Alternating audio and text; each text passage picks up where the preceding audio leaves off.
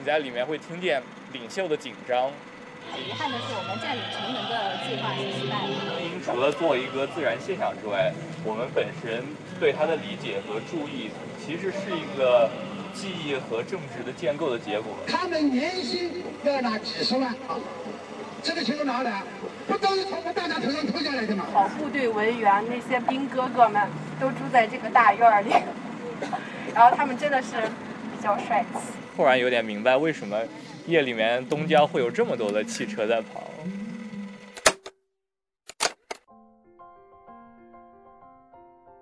各位听众，大家好，欢迎来到新一期的晨记播客，我是王月洲。从本期节目开始，我们会陆续更新几期关于南京四方当代美术馆地形学项目的节目。地形学是四方当代美术馆的长期研究项目之一。它囊括了展览、城市闲逛等等各类的活动形式。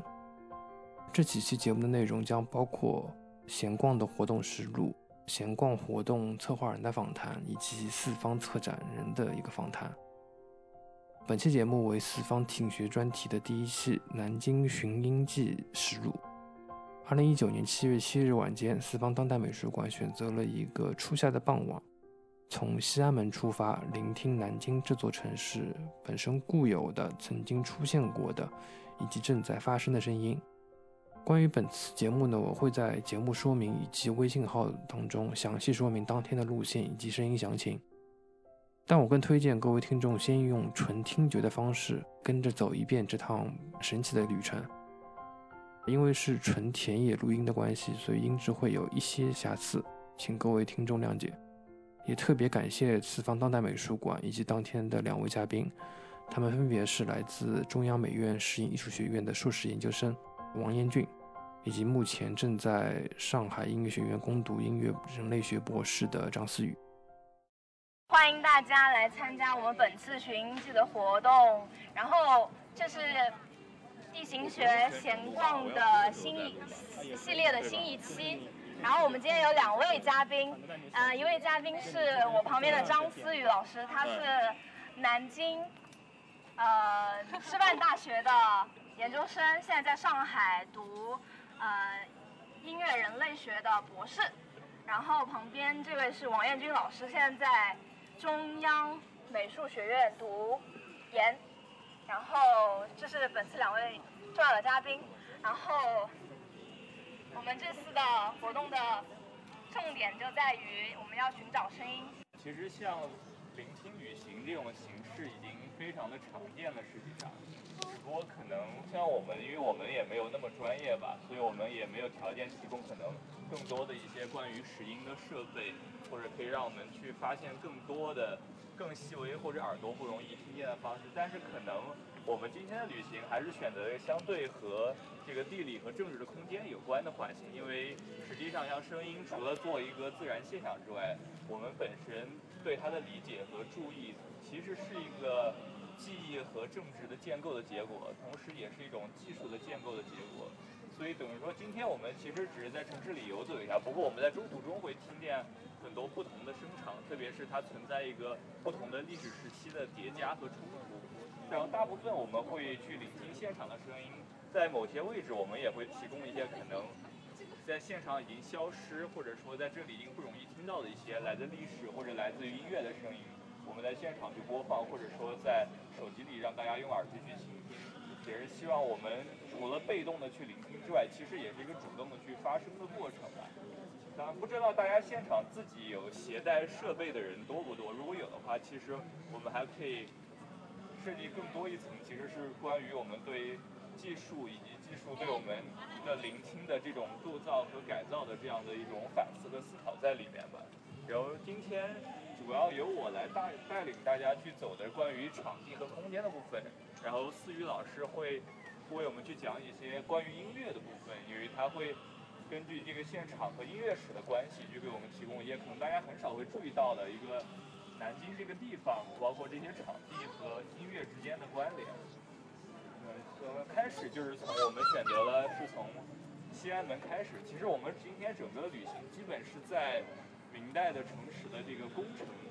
为主的这个范围之内，从西安门开始，然后我们中间会出城走一段到琵琶湖和钱湖，最后从中山门来进城。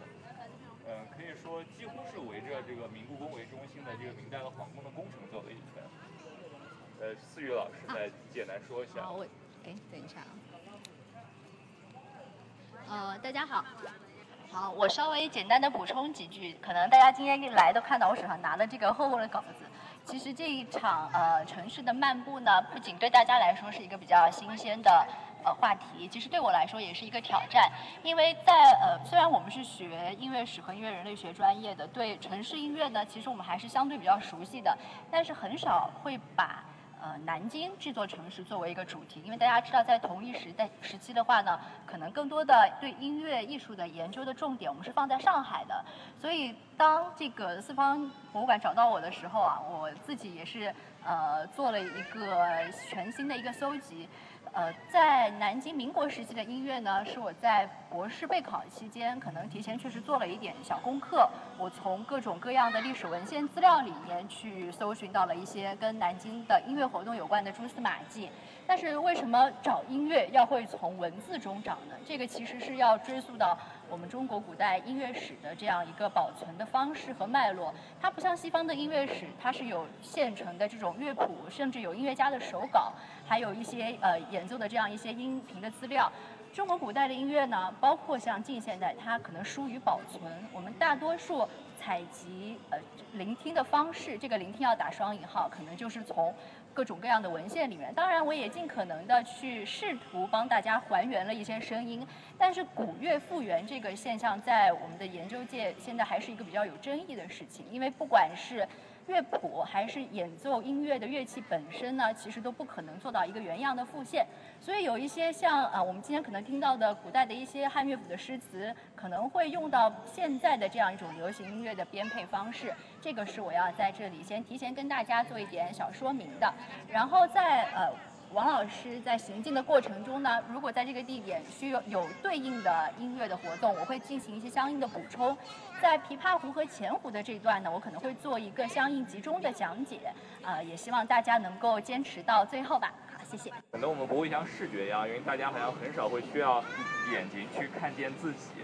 但是，包括我们用录像机的时候，好像我们的眼睛也是在摄机器的后面的。但是我们在录音或者在听声音的过程中，其实大家都会听见自己的声音，或者说我们自己就是那些被大家听见的，在这里去发出声音的人。所以，可能我们在去聆听，无论是现场的这个声音环境。还是说，在去聆听一些历史的声音的记录同时，我们也可以关注一下我们自己在这个环境中发出的是什么样的声音，或者说我们对自己的这种声音的理解和对这种声音的使用的构造又是怎么样去产生的？那我们现在首先是从这个西安门开始，因为这里是交通比较方便，所以我们就定在西安门了。就像我们今天看到大部分的明代的城门一样，它即使留下来了，也一般是作为一个类似于一种可能。是废墟的状态，比如它是没有城楼的，它的城楼和城墙已经消失了，但是同时它又会成为一个天然的广场，成为我们现在看见了大家一起去健身和一起去聊天或者去一个活动的一个公共空间。那么我们在一路上会无数次遇到这样的情况，所以就是说这些现场的声音也就同时和这些历史的混响混杂在一起。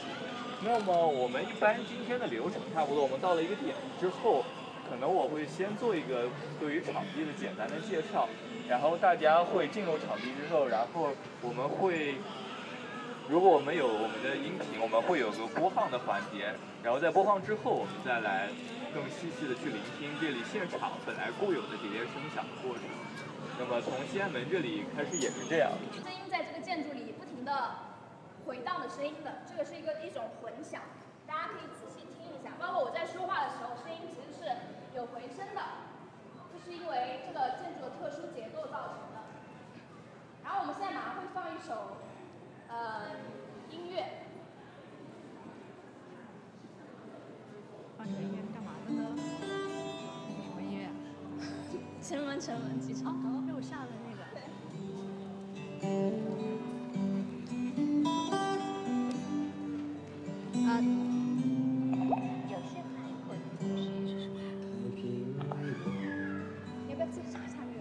大家在听这首音乐的时候，可以仔细去听一下它的歌词的内容，可能会听到你很熟悉的地方。那么在中间的时候呢，也可能会勾起你儿时的回忆。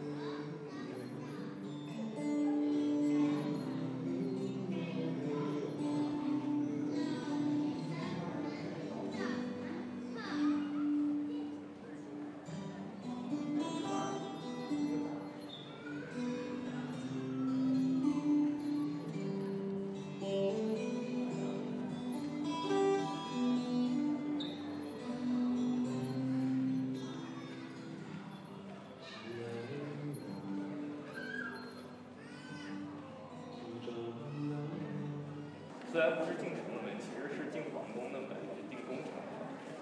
但是反正选这首歌也是大家就是里面唱一段词吧，就是小时候我们会玩的，关于城门城门几丈高的，好像基本有城门的地方都会遇到这个问题，就是从门一个进入的地方，然后这是我们开始的地方。当然现在其实它是一个市民公园，马上我们可能就我们可以在周围我们再转一下，因为大家可以很明显听见，其实我们。这这半边门洞外面的声音和右半边门洞声音是不一样的，就是一个更内向的以人的活动为主的声音，不管它是以音乐还是以操说话的形，而另外半边其实是大量的机械和交通的声响。这个是一个，其实我们也可以说，这确实是一个进入的过程，因为它这边是路，这个是从道路，然后慢慢的通向一个公园，或者说通向一个。生活的过程。今天我们可能一路上很多都会存在这样类似这样的一个不同的层次的叠加的过程。可能除除了时间维度上面的，它会存在从古代到现代之外，可能在现在生活中也会存在，比如由于机械发出的声音，由工业带来的声音，由基础设施的声音，和由人的活动带来的声音，或者是我们会遇到的慢慢向自然的一个过渡的过程。然后这个其实说了都没有什么用，大家其实自己。听一听感觉是最了解的，就是我们整个一个去聆听的过程。不过另外一个建议的是，可能大家可以试试看，贴着墙砖或者贴着地面，看它会听见什么。因为这些古老而巨大的这些构筑物，是不是当它作为一个导声体的时候，会有点不一样的发现吧？但是这里有个很好玩的，就是大家可以往左手边可以看见一个我们亲切熟悉的一个 logo。就是我们可以看到左手这栋楼是那个熊猫电子熊猫集团，就是可能在现在大家已经不太多家里面用熊猫的电器了，但是说在过去可以说熊猫厂是一个代表性的，因为其实可能大家不太会注意到那个熊猫电子厂，其实它可以追溯到三十年代它的产生，它的前身是民国时期的中央无线电子厂，然后在建国后变成南京电子无线电子厂，它所以它最早其实是做无线电设备的。那么，当一一旦说到无线电设备，其实大家可以想到很多，因为自从我们出现了广播、出现电报之后，我们整个城市里面出现的噪音特别是那些细微的电流声以及这些信号的干扰的沙声，就是这么逐步逐步产在我们生活中产生了，以至于最后我们都过于熟悉，都听不见它了。那么我们今天看到的就是熊猫电呃然后电子厂嘛，然后它去制造电视，去制造无线电的设备，可以说是构筑了我们今天城市生活中最基础的一些生或者说是日常生活中的一些声音的机理。然后我们今天也给大家准备了一小段，当然不是无线电的声音，是熊猫那个电视机的广告的声响。然后我们可以大家打开手机，在群里面听到这一小段，可能有的人会有一点点记忆吧。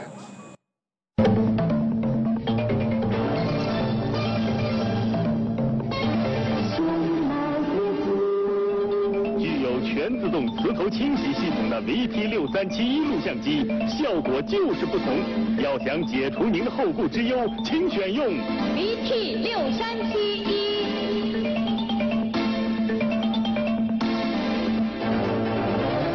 值得信赖的熊猫电子。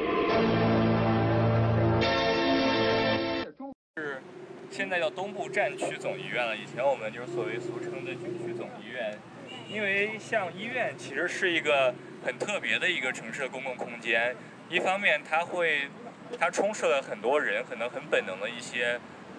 来自于焦虑和恐怖，或者说是因为焦虑而产生的这些喜悦的情感，它是一个情感特别激烈的地方。它同时有一种竞争的非常激烈的资源，但是很有意思的是，在这里你会看到，就是等待康复的人和那个吊水的人和那个锻炼身体、唱歌跳舞的人会同时出现在同一个现场里面，因为这是一个医院门口的广场。那么同呃，在它背后又会涉及到，因为这是一个来自军队的医院，就是它会有提供相对不太一样的这个资源的分配在里面。所以，我们既然途经这里，我们就来听一听吧。我们可以在广场里面走一走，我们尝试来识别一下有哪些声音是来自于病的，有哪些声音是来自于生命的，有哪些声音是来自于这些背后的制度，或者说有什么声音是和军队有关的吗？想一想，我是这个医院的在读研究生，然后这个医院跟你们所见到的有很多不一样。然后我们研究生分有，嗯，军有军医大以及南京大学以及南京医科大的研究生。然后我们最大的不一样是你如果从这个门进去的话，你会看到很多军队的，就是那种救护车，也就是我们说的绿皮车，然后上面有红十字架。然后再就是你们所谓的考部队文员，那些兵哥哥们都住在这个大院里，然后他们真的是比较帅气。然后，嗯，如果我晚上来的话，因为我就住在这个医院里，然后你感受最明显的是急诊，大家一会儿。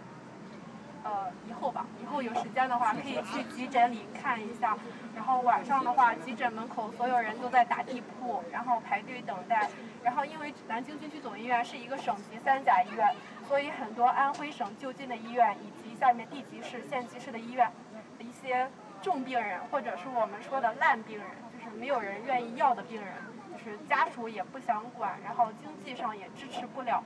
然后疑难重症吧。然后都会送到我们急诊这边来。然后如果你再往里面走的话，是肾脏中心和普外中心。我们有两个院士，一个是刘志宏院士，肾脏科的；一个是黎介寿院士，普外科的。然后，呃，很多人都是冲着这两个院士来的。我们的肾内科是全国排名前三名，然后很多人都在这边做肾移植。然后我本身是妇产科的研究生。然后我们科室住了很多肾脏移植后来生孩子的，然后感觉还挺开心。就这样吧，谢谢。可能医院里面的声音，我们只能通过你的介绍，我们才有机会去听见了。特别是里面在夜晚之间，这些无论是人的声音还是机械带来的声音。但是其实，在现在我们已经亲身见识到一个现象，就是如果在广场里面你成为那个发出声音最大的人，所有人都会聚集过来。可能大家并不知道你们在做什么，对，这个就是一个关于声音的现场，特别是关于当我们使一旦使用了语言的时候，当我们使用了一个可以去广泛流通和识别的声音的时候，它很快就会发生一个权力的争夺，或者说是一个吸引力的争夺。那么现在我们可能可以让我们的这个聚集的先分散一下，然后我们听一听这里本来的声音。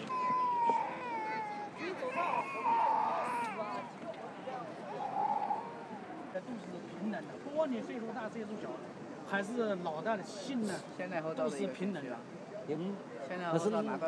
如果我们明天来挂号是走哪里挂？走门诊挂啊？哎，可以到门诊，你看哪个科你可以。深科啊，深科到三楼、八楼都可以挂。这个是门诊三楼啊？哎，可以在门诊，门诊那个地铁上去。呃三楼。嗯，三楼、三三楼、八楼都可以。三楼、八楼。虽然我们站在这样一栋那个整齐雄伟的大楼前面，但我们并不是来看这个会议中心的。其实我们来是因为在大家身后这里是励志社的旧址，就是励志社这个它是个机构，也是这一片建筑，它是产生于一九二九年代。其实它是当时国民政府时期，民国时候政府所举嗯组织的一个机构。它的名义上它是一个来让各个党政要员、军事要员来接受学习进步，然后让大家来励志，一起励志，越来越有志气，报效祖国的地方。当然，实际上它其实相当于是一个俱乐部。然后每当有像梅兰芳这样的著名的戏曲演员，或者说还有一些音乐家来举行歌舞晚会的时候，就会在励志社来举行。其实它是相当于民国政府内部的一个俱乐部的性质。那么就是现在我们可以看到，就是我们这红色这三栋楼，就是今天它依然在保留下来的部分。然后特别是身后的这栋最主要的钟楼，就是。好像今天前面最近在维修，今天前面广告牌上面是龙虾节，然后我上一次来的时候，这里上面在最近在推荐的是一些羽绒服的展销会，然后就是这是可能在南京非常常见的一个地方。那么在这里正好我们就是请思雨来为大家，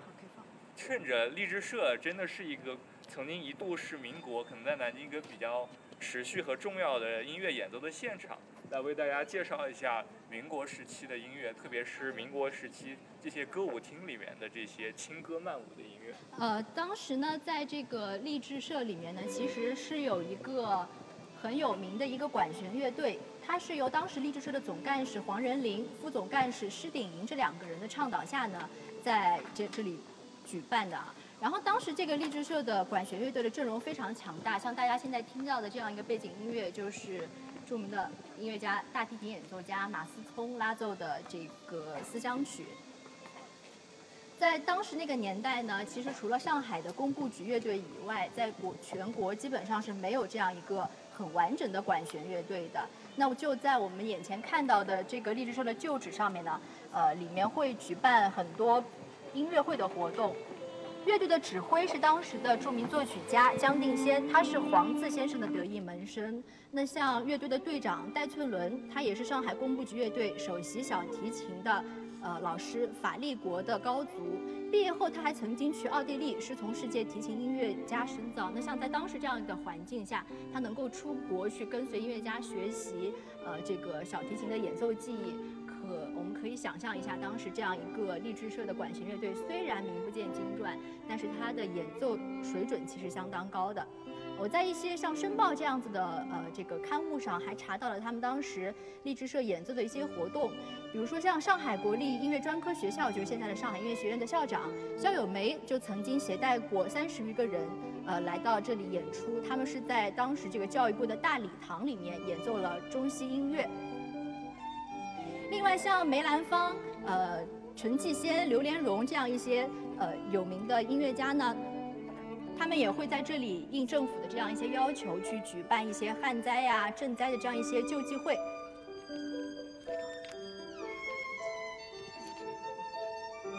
我们现在这个场景切换一下啊，在一九三九年的时候，因为这样一些政政治的原因呢，励志社是迁到了重庆。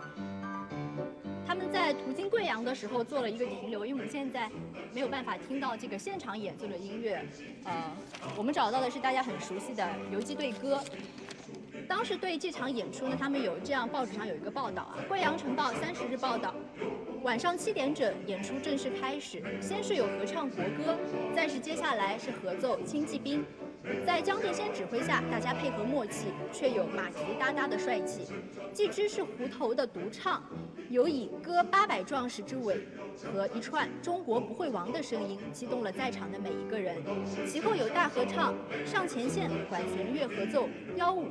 当时王仁义的小提琴演奏呢，听众还发出了再来一个的声音。最后呢，就是我们现在听到的这首大合唱《游击队歌》。因为这个音频的声音比较小啊。这场这首歌呢，它的最开始其实是大家先低低的吟唱，之后呢是像这个游模仿的这个声音，其实是有点像游击队队员从森林当中跑出来。之后这个没有枪没有炮，敌人给我们造这种有力的句子，其实也是衬托出了整个歌曲的这样一个雄壮。那么，一九四一年呢，这个管弦乐队就去解散了，很多同学很多人去了另外一个叫中华交响乐团的这样一个乐队。那在边走的时候，我就先边跟大家说两句。那么在民国时期呢，其实，在中山东路上面，它是有很多歌舞厅林立的。当时候的各种歌舞表演呢，是非常受到追捧的，在很多饭店里面也是设有舞厅的。那比如中山东路的中央饭店，就有各样各种各样的交际舞厅。喂，那我先说一下，突然打断一下思雨老师的科普，因为我们现在来到了这个公园，因为这个公园其实它是后来近几年新发掘出来的明代的西华门的遗址，就是我们知道我们刚才等于我们刚才进了西安门，可能它算是宫城，然后从西华门这边再往西，基本上就是皇城了。所以大家知道，在那个，在那个我们在本来明代的都城之后嘛，因为在明代迁都北京之后，等于南京是流都。其实南京有南方南京六部，然后有另外一套它的城池和建筑和它的那个官僚系统是补充的。然后等到了清代之后呢，其实关于这个皇宫之内我们了解的就不多了，因为它就成为了一段。就是所谓的满城，就是主要是由八旗驻军的区域，然后一直到在太平天国时期受到了非常彻底的毁坏。那不过其实就像这里，我们其实走入这个公园之后，可能我们是看不见像刚才那样的门洞的，我们能看到的只有一些地基。但是呢，因为只有地基，所以地基上面会长出一些新的东西，比如我们就会发现城门它后来又变成了草，它又变成了公园，这里又出现了水闸，这里又出现了虫子。那我们可能可以首先。就在这个公园里面来稍微聆听一下这个作为一个完全的遗迹的历史的环境，然后等一下我们从公园出来的时候，因为我们会看到我们的身后马路对面是那个第二历史档案馆，然后我们会面对着第二历史档案馆来继续我们关于民国的这一段的一段叙事。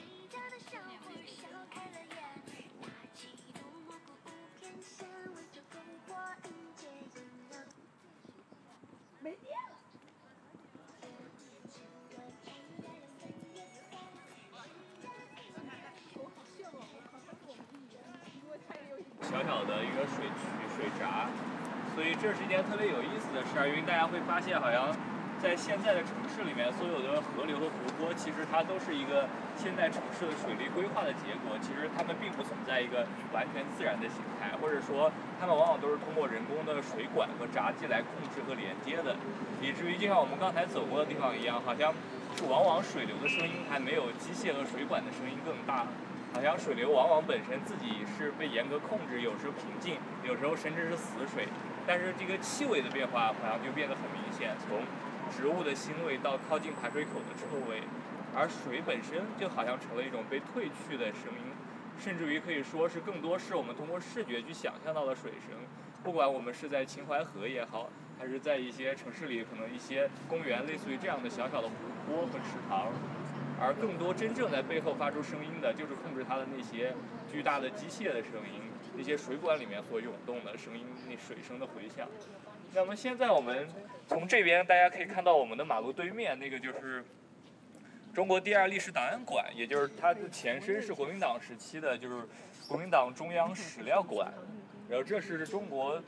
最重要的一个关于民国的史料的储存地点，因为等于说在四九年之后，民国时期、国民党时期，大部分的文档和史料，只要是还保存下来、保存在内地的，大部分都储存在这里。那么也是在这条路上，可能我们可以借着档案馆的机会，我们可以稍微听一点声音的档案。因为在现实中，我们肯定是听不到过去的声音了。但现在虽然档案馆是个非常宁静的，因为它主要以纸本和电子是以文字为载体所储存的档案。不过我们可以在这里为大家补充一点来自于声音的档案。在天地革命的大运动之中，在典狱的革命的大运动之中，给予国民革命再不我的心意。创造中华民国再统一的光荣。我们再来一遍各位同志，我现在有这个机会，同各位讲几句话，心里这个非常的的快活。虽然我是离开是本国三个月，在这个三个月之间，没有一刻的时候，我没有想到我们的中国的抗战的同志，用我们自己的民众。刚正刘总统的夫人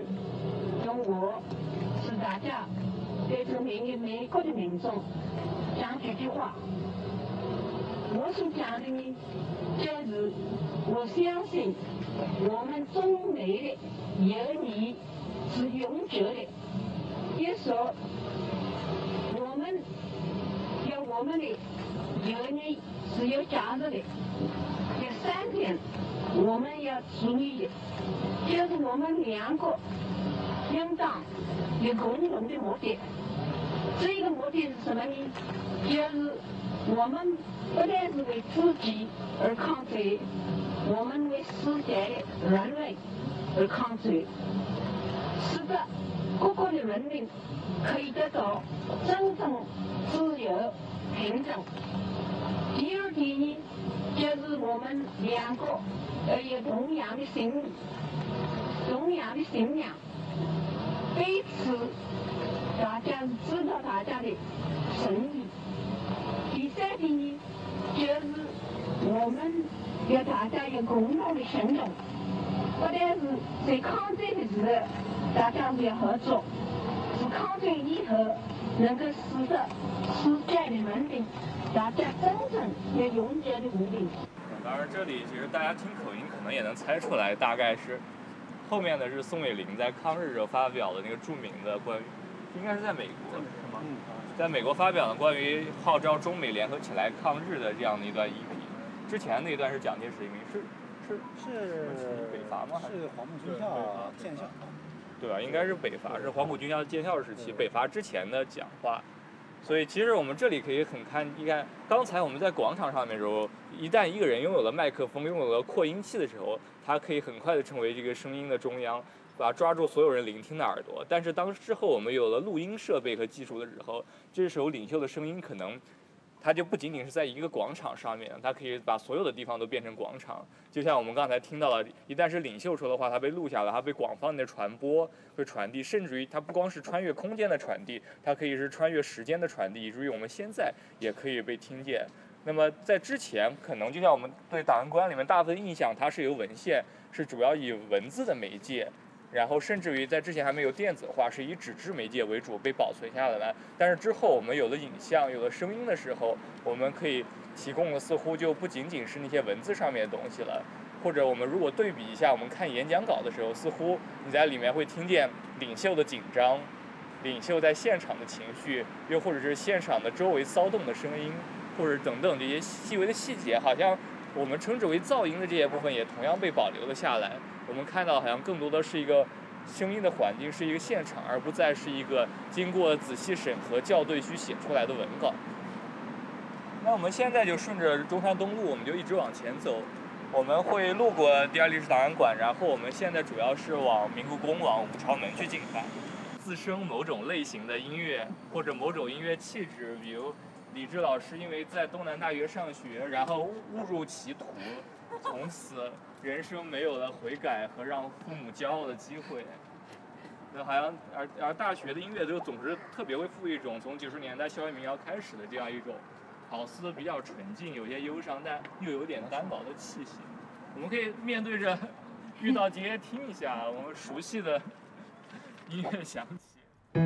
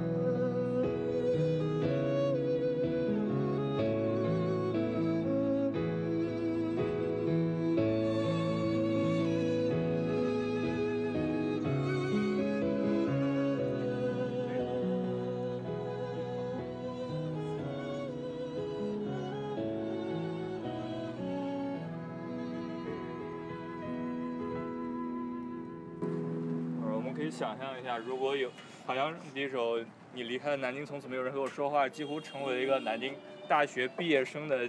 经典，就是毕业曲目背景音乐。我们可以想象，如果什么一位南航大学的毕业生，然后在毕业前夕走在这条空旷的御道街上，看着车来车往，这耳中响起了这样的音乐，他可能心里面会是什么样的感受呢？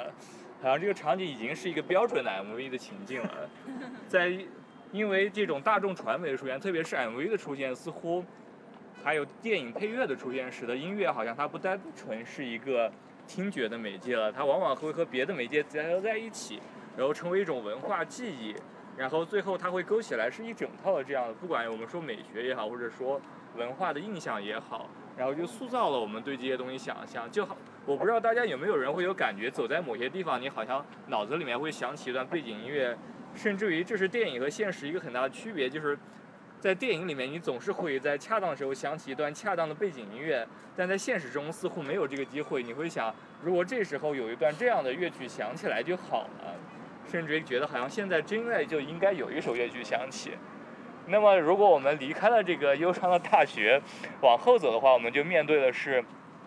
我们看到的是五朝门，也就是午门，因为我们知道，在北京是明代迁都之后，其实北京城的格局，特别是皇宫格局，是参照着南京的皇宫来建成的，所以其实它是有个很强烈的对应关系。五朝门也就相当于北京的午门，我们也可以想象一下，我们现在刚刚穿过天安门，来到午门前面，如果我们面前的是面对北京的故宫，那会是怎么样的一个场景？当然了，现在这里没有城楼，也没有漆。现在我们只剩下来的是我们在南京总是会看到的这样的一些遗迹。那我们就先进去吧，我们会在门洞里面继续听一听和明代相关的音乐。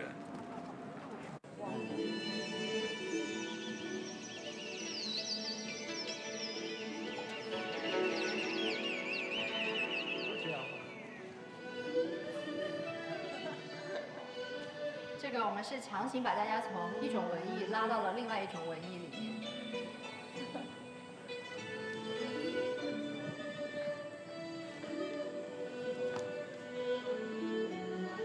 大家可以猜一下，这个是哪一首歌？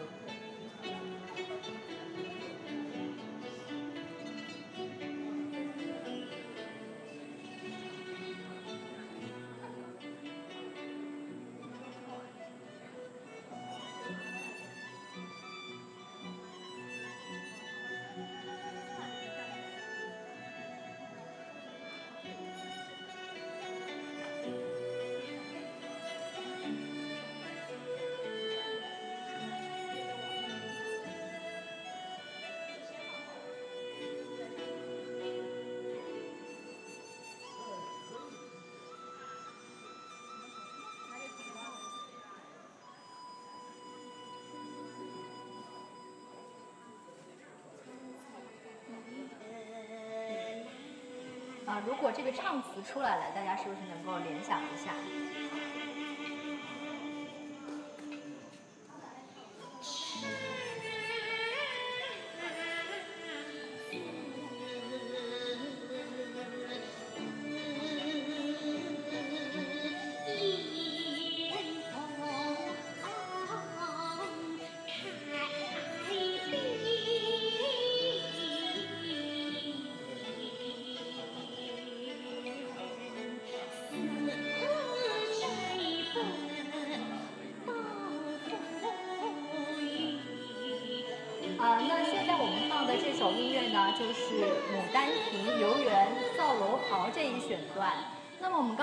这个明城墙，明文化呢其实是汉文化的一个高峰。那我们明文化的代表作呢就是昆曲，昆曲的代表作呢就是当仁不让的就是这首《牡丹亭》了。那《牡丹亭》跟南京的关系，我们就要说到它的作者汤显祖。那么这首《牡丹亭》呢是汤显祖在南京当官的十年间构思创作的。至于这个牡丹亭，它到底在什么地方？历代的史学家其实是争论不休的。那么我们的南京古陵公园呢，是有一座牡丹园，在玄武湖的凉州西北角，现在也还有一座牡丹园。在一九八六年的九月呢，呃，将牡丹作为市花的日本横须贺市，曾经将他们培育的方剂、太阳等六个东瀛品种的牡丹送到了这儿。那么大家如果很喜欢牡丹花，也可以在春天的时候去看一看。那在玄武湖的历史上，其实还有一座牡丹园，要比现在这座还要出名，那就是在湖东边的沈园，它也靠在那个太平门的边上。这个也就是后来被汤显祖搬到牡丹亭戏中的牡丹园。沈园的主人，大家知道是谁吗？对，就是当时的这个首富沈万三。他是因为破财救国，呃，而被当时的老百姓所熟知的。呃，这里我可以大家跟大家分享两个小故事啊。据说当时候呢，朱元璋是要犒赏军队，呃，那么沈万三就主动表示，我可以承担这样的犒赏银两。朱元璋就说，我的军队有百万余人呢，你能犒赏得完吗？沈万三说能，我还能每人犒赏一两。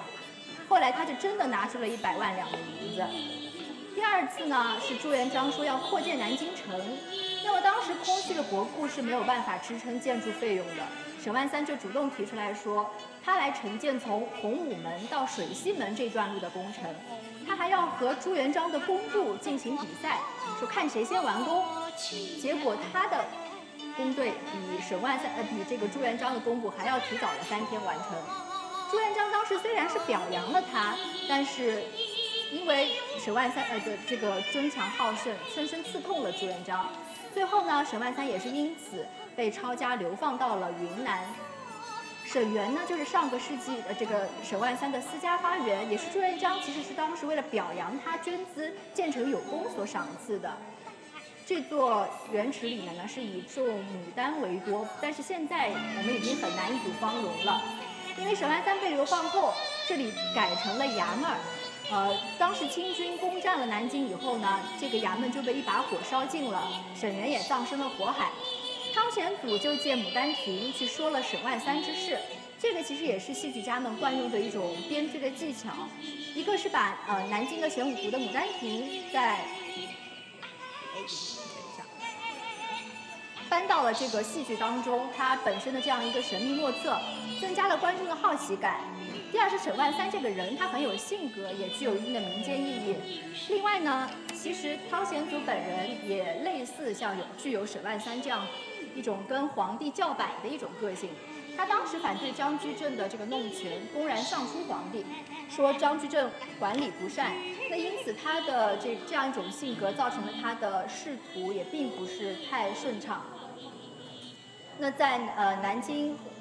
的这十年当中呢。因为这样的一些经历吧，汤显祖最终是成就了这样一个《牡丹亭》的作品。这个也是《牡丹亭》跟南京的一些不解之缘。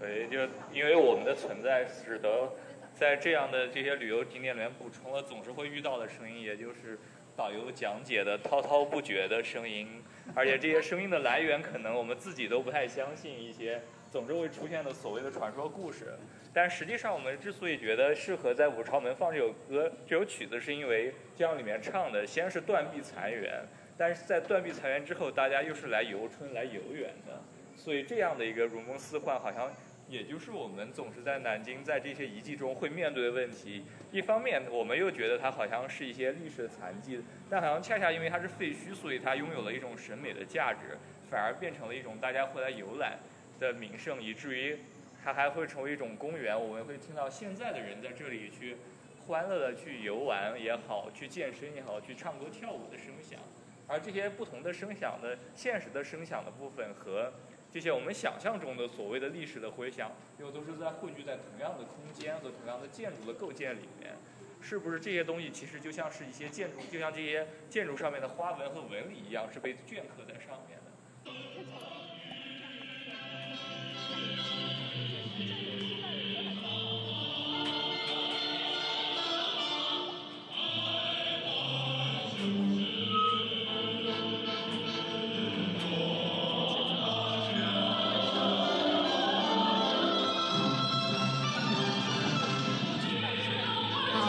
我们放的这个音乐叫《菲律人民解放军占领南京》，但是很遗憾的是，我们占领城门的计划是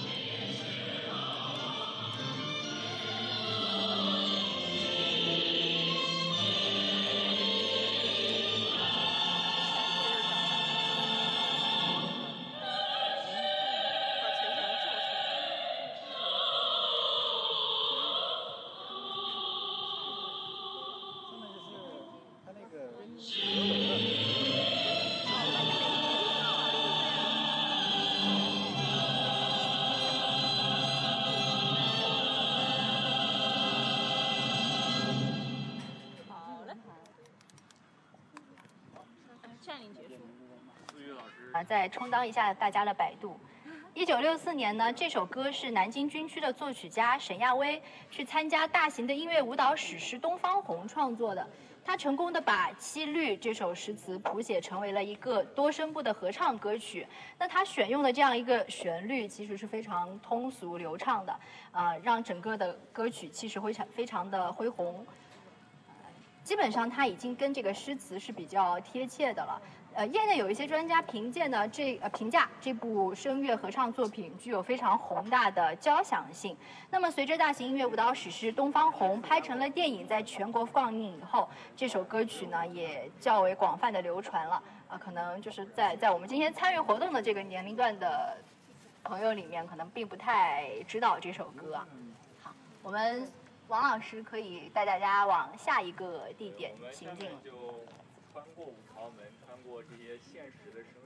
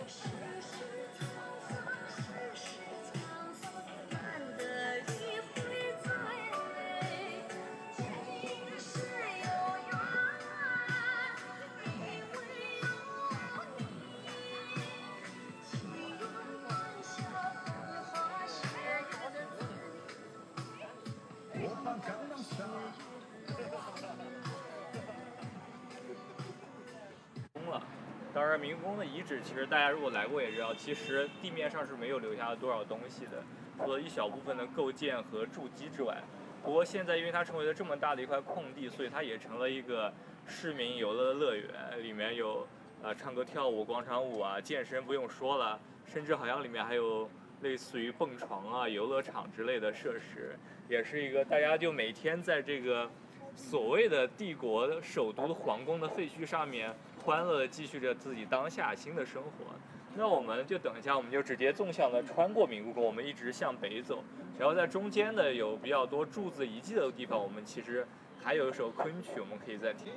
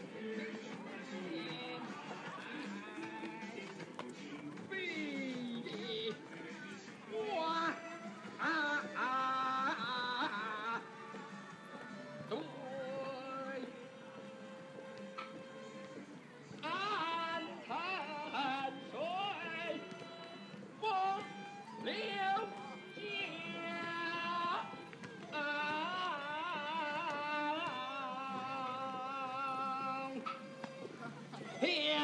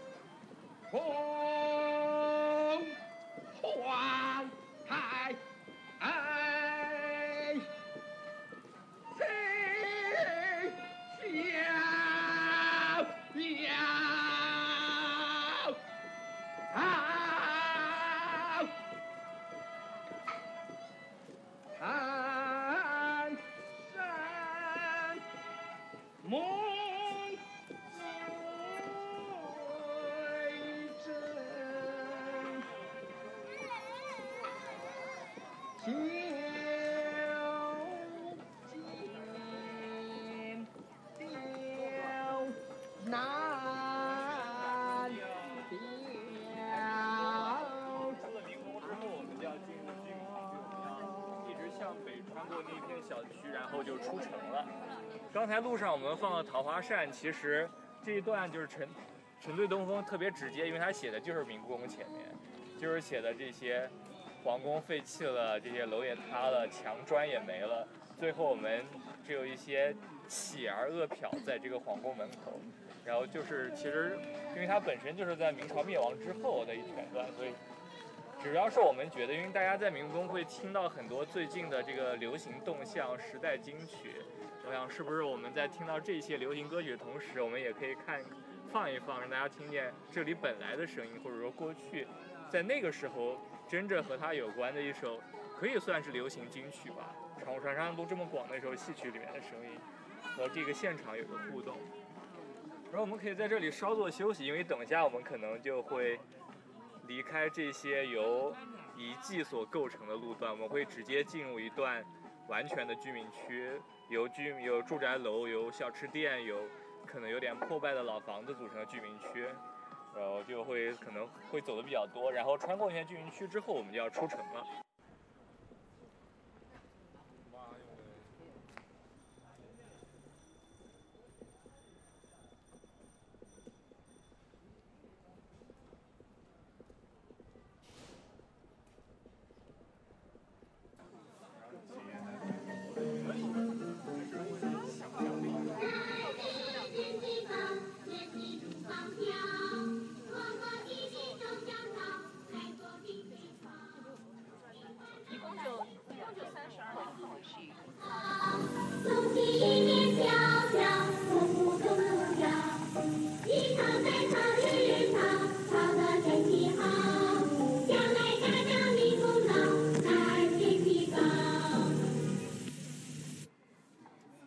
那么我们刚刚其实，在行进的过程中呢，是有路过一个海英小学。那我们在海英小学的门口啊，呃，因为不太方便停留，就放到这儿来了。这个其实呢，是一首学堂乐歌，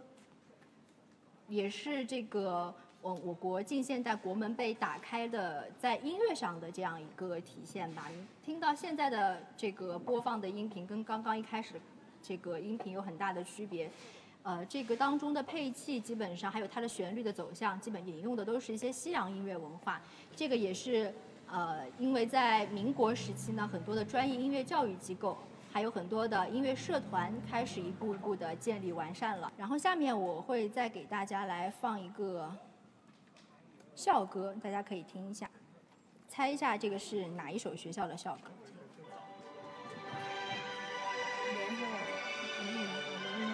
阳公放，太阳从日落。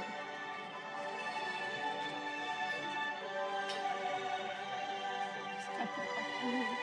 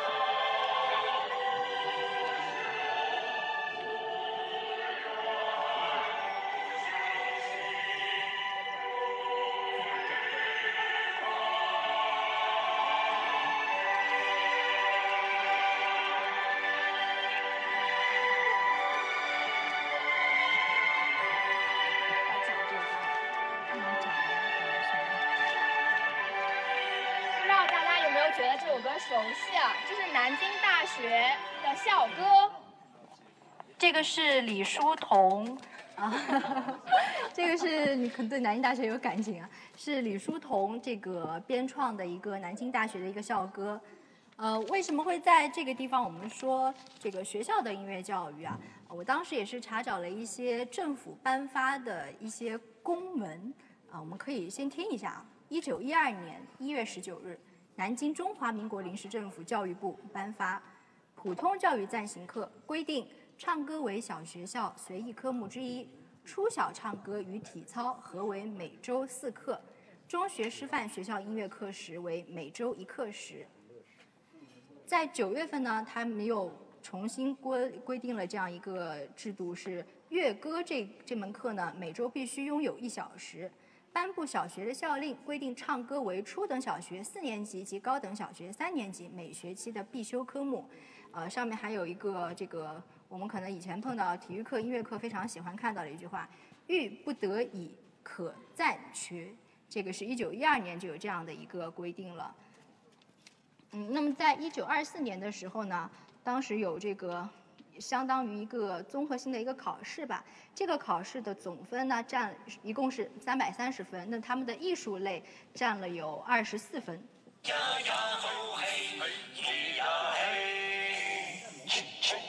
五千年的苦果要出头呀，出头地下有自由呀，咿呀嘿，呀吼嘿，出头地下有自由呀，呀吼嘿，咿呀嘿。呃，这个呢，其实也是一首校歌，它可能跟南大的校歌差别比较大。这个是民国十六年，就是一九二七年，陶行知运用了南京小庄《北固香山》的歌词填写成的，叫做《锄头舞歌》。这首歌呢，曾经被作为小庄师范学校的校歌。它的歌歌词当中啊，有以锄头呢是喻比喻是农民，唤起了农民铲除野草，它是象征着一种争取民主自由的一个觉悟。那这首歌在当时呢，其实也是作为唤醒了民众觉悟、团结民众力量、号召民众参与革命事业的这个有一个这样子的作用。这几个教员对，那他的作曲者是赵元任。有个无敌的物理学家加语言学家、音乐少女。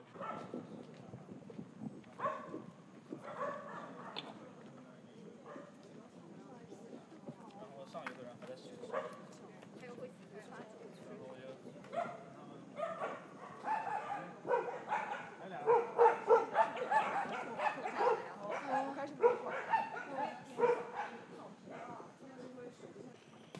我们现在已经出了南京城，我们现在已经属于在东郊了。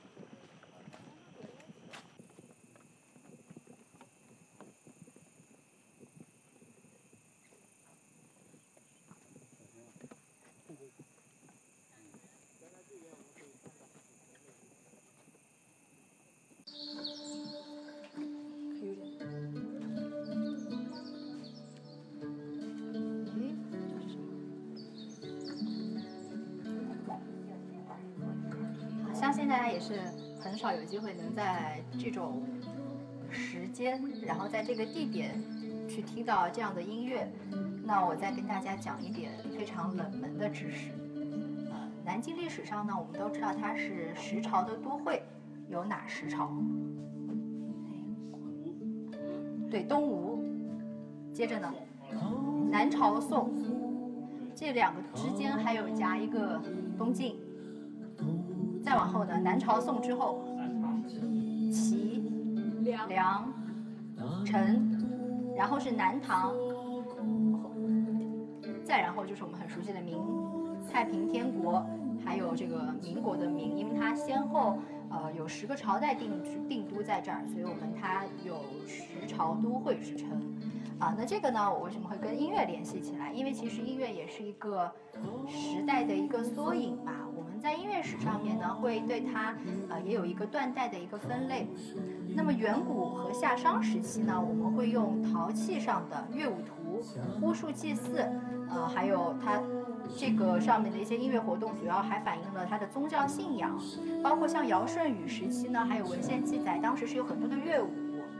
第二个断代呢，我们是断到了周代。周代因为有周天子的这样一个分封诸侯的制度，呃，所以它的等级制度也对应了相应的礼乐制度。当时我们主张礼是可以分贵贱的，而乐呢，就是跟它作为一个补充，呃，是一个合进的一个作用。第三个，我们的断代会断代在秦汉三国这样一个时期，它主要是有一些乐府歌、鼓吹乐、香鹤歌，还有一些文人琴。文人琴其实我们知道的古琴，像嵇康弹奏的《广陵散》，包括他有一些乐论《声无哀乐论》，这个都是在秦汉三国时期比较有代表性的音乐现象。那像现在我们听到的这首《桃叶歌》，其实呃经过这个现代的编创很好听，它是呃属于一个乐府的这样一个作品。呃，它是由著名的音乐家杨荫流先生的译谱，它是一个译谱译过来的，作者是王献之。王献之大家知道吗？他的家就住在乌衣巷，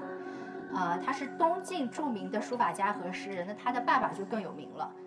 王羲之。其实这首歌是一个贵族世家子弟呢，跟他的。爱妾的一个情爱的一个颂歌，还挺好听的。我再放一下。在汉代时候呢，其实儒家提倡的是一个诗教，那要求诗歌是发乎情，止于礼。那么在魏晋的时候，其实已经显示出了社会思想比较开放的这样一个趋势。这首歌其实表现的就是当时的青年男女对爱情的这样一个大胆热烈的追求。王献之他有一个爱妾，叫做桃叶姑娘。他的家就住在乌衣巷，呃，这个边上的一个南浦渡北岸。据说呢，这个桃叶姑娘是当时金陵的一个美女诗人。王献之呢非常爱桃叶，因此就写下了这首流芳百世的《桃叶歌》。后来，王献之和桃叶的爱情故事家喻户晓的时候呢，南京人便把那个时候的南浦渡改叫了桃叶渡。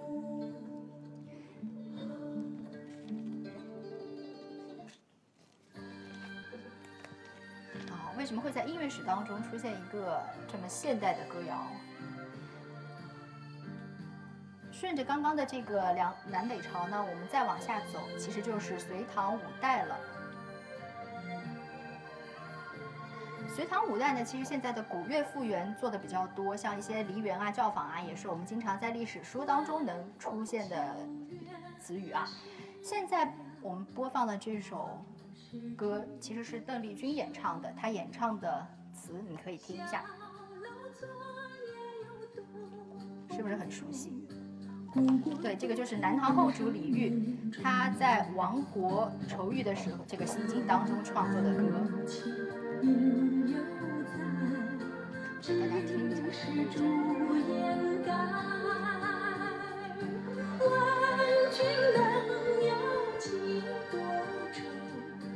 恰似一江春水向东流这个呢是在二十世纪八十年代，中国台湾的音乐人谭健常为李煜的词。虞美人做的曲，就是在古代的时候，这词可是可能是能唱出来的，但是谱子已经失传了，所以现代的一些作曲家呢，经常会对它进行一些创编。那么经过邓丽君的演唱后呢，风行了华人的世界。现在这个歌的名字叫做《几多愁》，它它并不是虞美人的这样一个原名啊，有一点点民谣的风格。小楼昨夜又东风，故国不堪回首。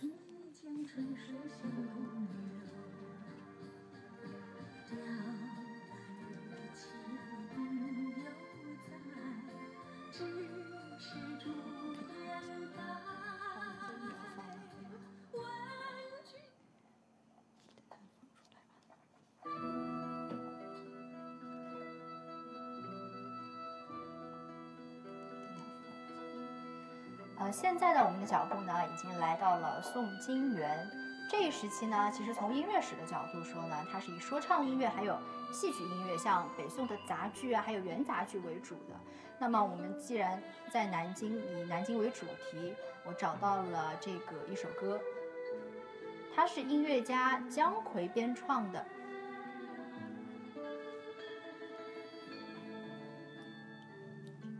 姜夔是一个南宋的词人，他写的这首曲叫做《杏花天影》。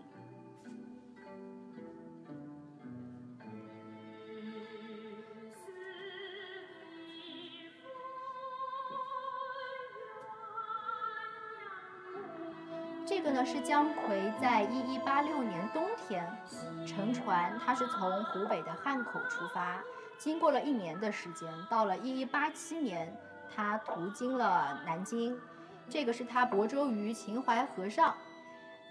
为什么我选了这首歌？因为他在做这首曲子的时候，其实是联想到了刚刚我们说东晋王献之跟陶业的爱情故事，所以他是看着当时眼前的陶业渡的这样一个景色呢。又联想到了自己漂泊的生活，觉得心中有了这种无限的感伤和愁思，所以他写了这个听起来就非常凄惨的《杏花天影》。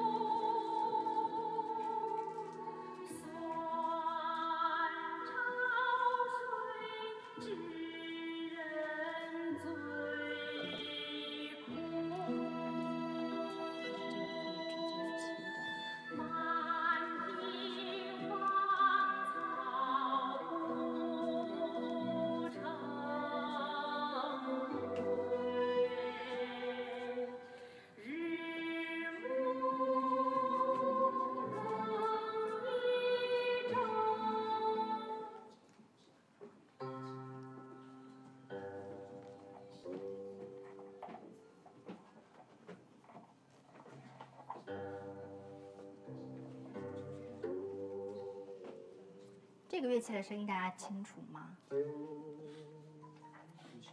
对，这个是古琴的声音。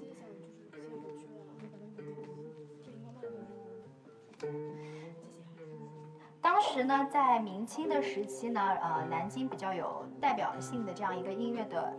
呃，这个乐器呢，就是古琴。在南京有一个金陵琴派，这个也是古琴艺术的流派之一。它是源自明朝末年。清朝初年的这样一个琴派，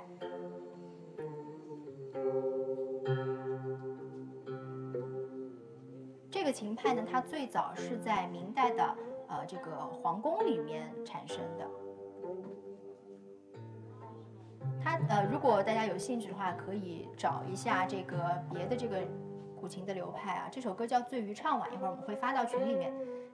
相比较像虞山派呀这样一些琴派，它的这个演奏的技法其实是比较端庄肃穆的，而且它这个演奏的方式非常的严谨规范，呃，这个为的也是彰显这个明代的这样皇家的风范。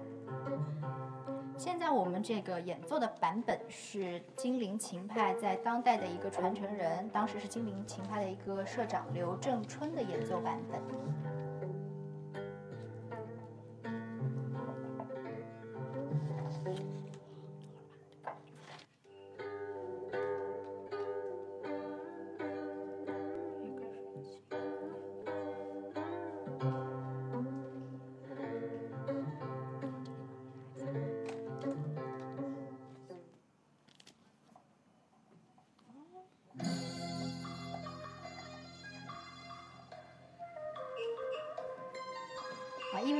这条路呢，我们刚刚其实已经走过了，所以这一段的历史呢，我们就暂时先跳过去。现在我们就来到了建国以后，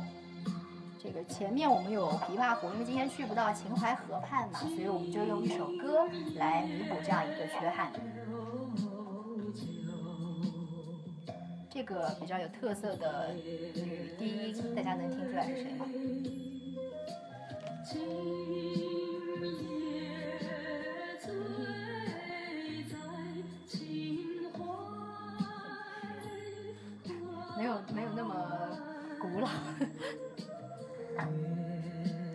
实就是蔡琴，这个是蔡琴演唱的《秦淮河畔》。呃，其实这首歌其实有很多人唱啊，但是因为有人觉得他的这样一个声音跟我们南京的一个文化氛围很低沉啊，这样这样比较合适，所以我们选用了这样一个版本。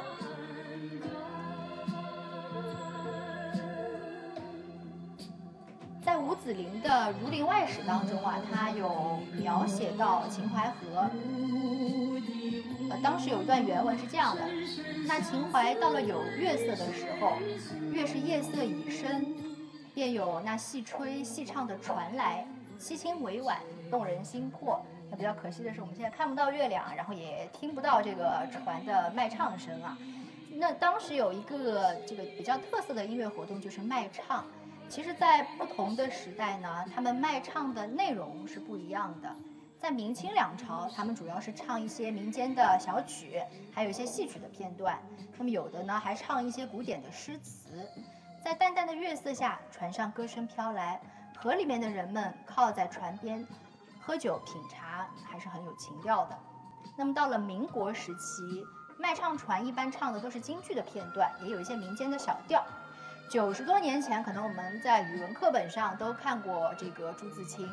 他写的《桨声灯影里的情怀》当中有这样一段话：沿途听见断续的歌声，有从沿河的妓楼里飘来的，有从河上船里渡来的。我们明知那些歌声只是些阴习的言辞，从深色的歌喉里机械地发出来的，但它们经了夏夜的微风的吹荡和水波的漂浮。鸟挪着到我们的耳边时，已经不单是他们的歌声，而是混着微风和河水的密语了。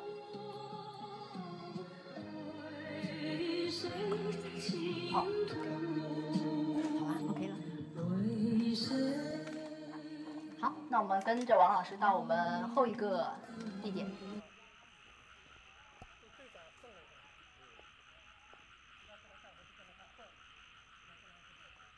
来的歌词，这首歌的呢就叫做《鸡房苦》。这个其实是南京很有名的一个白菊。啊，我们在这段路上呢，我为大家选取了四个比较当代的一个南京比较有特色的歌曲吧。北京呢其实是有京韵大鼓的，那么苏州有苏州的弹词，其实我们。南京自己也有自己很有特色的曲，就是白菊。那么南京白菊最初其实是由南京的丝织工业人，根据当时的社会新闻、民间传说，用明清的俗曲的曲牌，还有一些江南的小调，缠连说唱的一个模式。他演唱的时候少则一个人，呃多的时候也有三五个人一起唱。说的呢其实是方言，唱的也是离曲。它讲究的氛围其实是滑稽热闹、通俗易懂。那么每唱一局呢，其实它称为的叫做百亿局。那因为这个百亿局是不用收取报酬的，所以称白唱一局。啊，我们因此把它缩略成为了白局。它的音乐风格非常的淳朴亲切，方言的感染力也很强。其实白菊是另一个南京很有特色的。一个云锦的这样一个衍生物，就是中国呃云锦工人呢，在当时的工资非常的微薄，而且他们每年在端午节之后是转转入了一个淡季，那么老板就已经开始辞工了，所以他们被辞退以后啊，就连小本生意都做不起，只好去当苦力混饭吃。那么这首我们刚刚听到的《机房苦》，其实就是描写了云锦工人生活的困苦。呃，也反映他们比较压抑、愤懑的心情。他的整段的唱词都是第一人称，采用了这种南京土话的形式。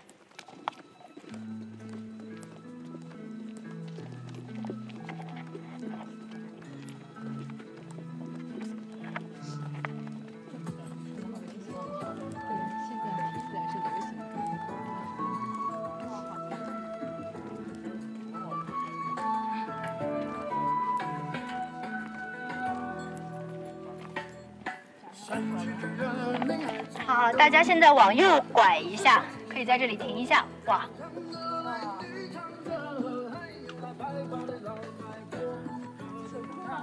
把这首歌先放完。哎，什么？把这首歌先放完好。没事，你讲，你讲。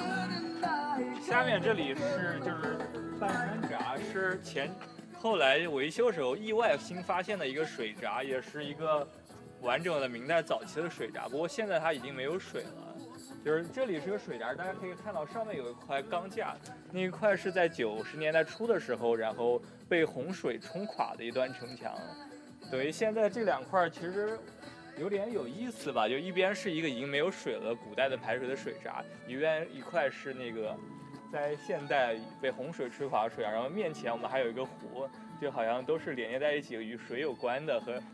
和城墙之间关，因为我们知道城墙虽然是个人类的构筑物，但同时像一切的构筑物一样，它不可能离开自然的侵蚀或者自然的影响。呃，这里可能也是相当于一个关于城市和我们面对的这些东郊和郊外的一个缺口。虽然现在我们听不见洪水的声音，也听不见这个水闸里的声音，但是我们可能在看见它的时候，我们可以想象一下，究竟这座城市，不管它是古代还是现代，它和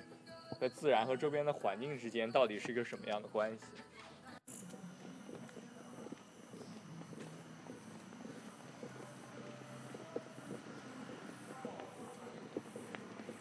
突然有点明白为什么夜里面东郊会有这么多的汽车在跑。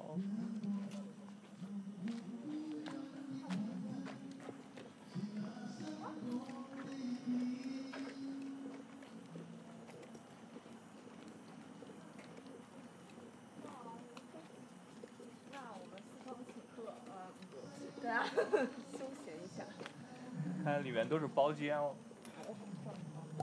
没有大厅哦。哎，介绍一下背景。等一下，就我们先欣赏一下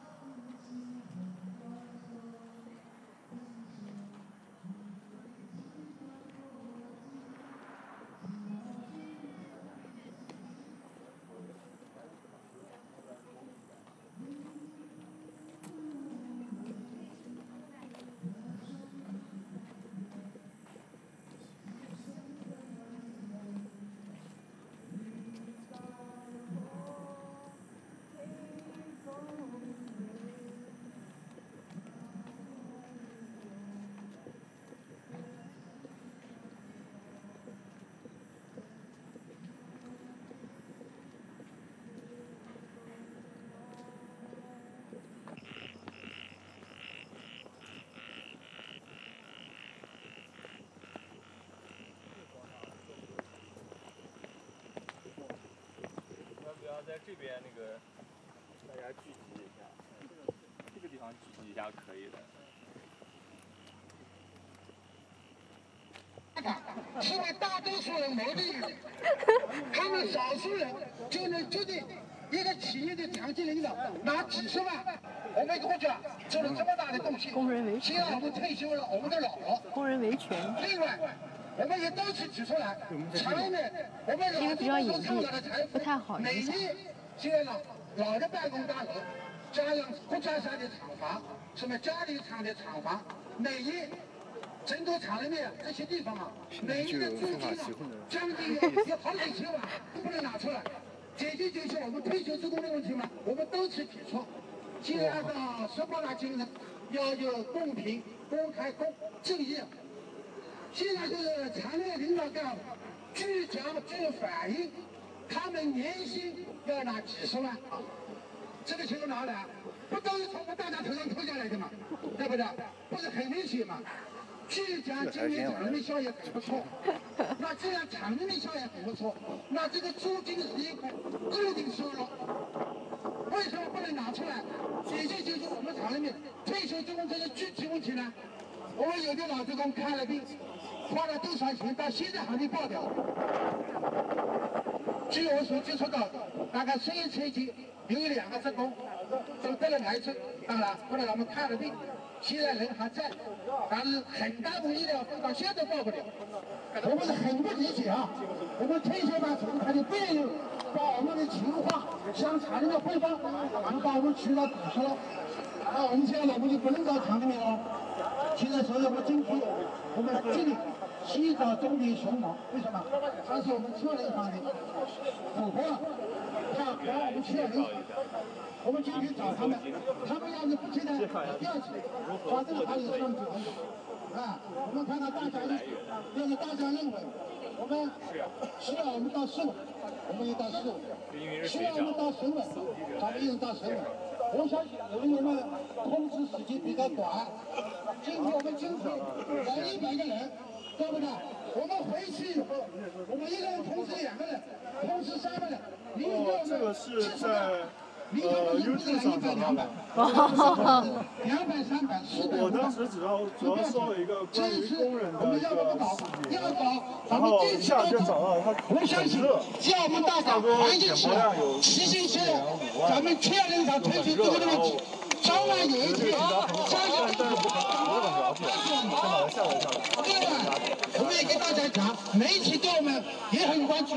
我们所有的互动，媒体的跟踪；我们所有的互动，媒体会很快及时的上网啊，让全国人民知道，让党中央知道，让国际政府都知道，咱们千里厂现在退休之后到底处于什么样的处于什么样的情况？我相信，咱们这样的党的精党的十八大精神啊，我相信国际党委他肯定不落实，你技能不落实，精神不落实，我们找商品。我们相信上级党委，大家不要忘记，见过好几种地方，广东我们也去过了，然后那个大家的老百姓的工薪的住宅我们也去过了，野外我们也去过了，像这样的秘密的消费场所我们也来过了。其实它大家都是在同一个城市里面，它的空间其实是紧密连接在一起的，所以我们。希望一方面是大家通过对声音有一个理解，另外也是通过通过声音，因为声音似乎和别的东西不一样，因为它是可以相互渗透和贯穿的。我们的声音总是可以相互在同一个场地里面去回荡和影响的，去共振的。所以也是通过就像是我们对城市做一次这种能够去穿插它的一次穿越了，而不会被一些区域和地块这些固定的东西所限制住，让我们对它整个之间的联系有一个。整体的认识吧。下面我们还还有这首歌可以放一下。放歌吗？我们在路上吗？走边走边听吧。也可以。可以吧？我们不要集中在这儿了。还有几首民歌是吗？对，这个就可以大家走在路上听。那我们就走在路上吧。我们从这边就，我们再往前就慢慢往中山门走了，就要回到城里面了。好，那么大家现在听到的这首民歌呢，就是浦口的民歌，叫《夏老鹰》。这个是作为浦口汤泉地区的一个很有名的一个代表的民歌，它有着很广泛的一个群众基础。它最早呢是传唱在清末明初的，是浦口的劳动人民根据他们的日常生活创造出来的。那这首歌也是用来表现一个爱情的题材，它用的是男女对唱的这样一个形式，呃，平常表演的时候还会有伴伴舞啊。那么相传，相传过去在汤泉地区呢，会有很多的老鹰，经常会危害到当地的群众家养的一些小鸡。那么这个时候呢，就会有一个女子坐在门前，一边绣着手绢，一边去看护小鸡。那有爱慕这个女子的男子呢，就会跟她打趣，于是这个时候女子就会害羞的躲回房中。男的在外面就称老鹰来了，于是借机会把女子引出来。当地的民间艺术家呢，会根据这样一个情节创作了这首歌曲。呃，在二十世纪五十年代，当地的民歌手段万秀是曾经把这首歌唱去了中南海，也受到了当时周恩来总理的一个接见。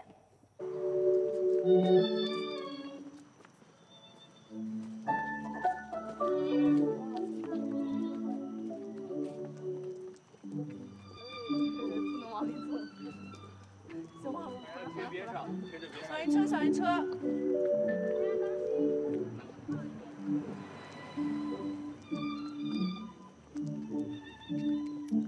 现在大家听到的这首歌呢，是周璇演唱的《中山春》，它也是故事片《老人春色》的插曲。那我们就走在这个跟中山有关的这个路上，听着这首歌。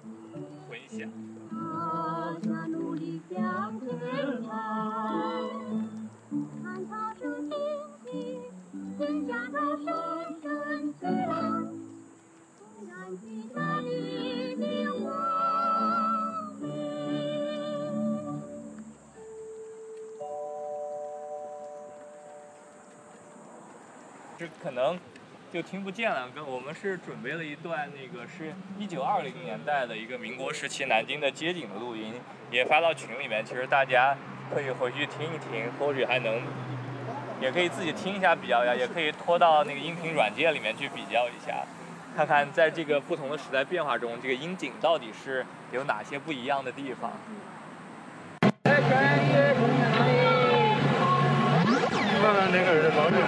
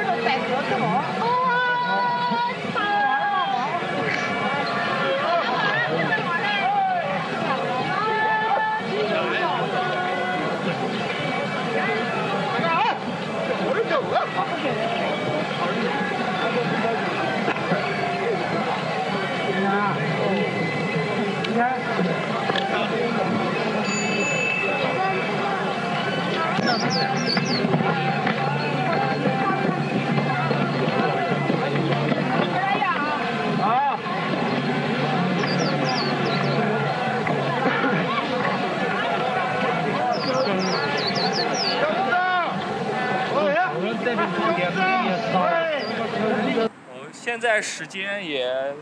比较晚了，有点超出我们原来的计划，超出了二十分钟吧，大概估计结束超出半个小时吧。十点半，我们就是基本上我们主要的部分进了中山门就算结束了，然后我们就可以晃晃悠悠的往地铁站去走过去，就是到西安门地铁站那边，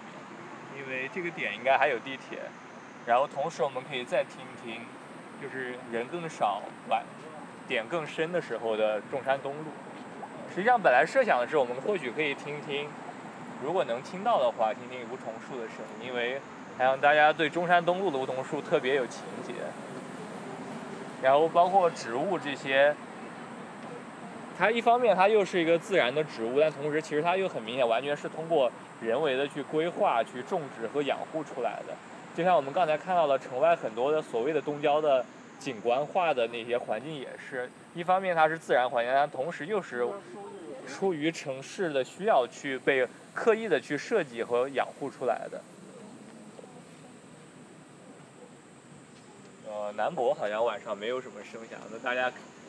可以想象一下。南京博物院那个也是民国时期就开始建的这栋仿辽式的大殿的建筑。欢迎关注我们的社交媒体账号，微博和微信都可以搜索“晨记播客”。我们下期再见。